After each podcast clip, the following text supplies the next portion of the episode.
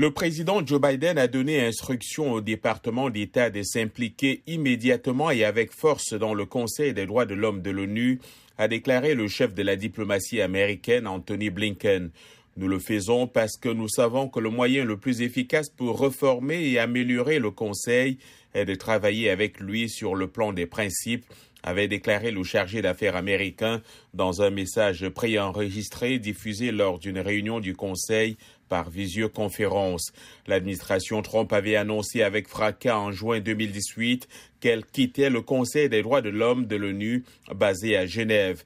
Elle avait accusé le Conseil de protéger les auteurs de violations des droits de l'homme et de constituer un lieu de parti pris. Sous l'administration Trump, les États-Unis sont sortis de l'accord de Paris sur le climat, amorcé leur départ de l'Organisation mondiale de la santé et adopté une stratégie de paralysie de l'Organisation mondiale commerce. La nouvelle administration du président Joe Biden a dès son premier jour annoncé le retour ou l'implication des États-Unis dans toutes ces institutions.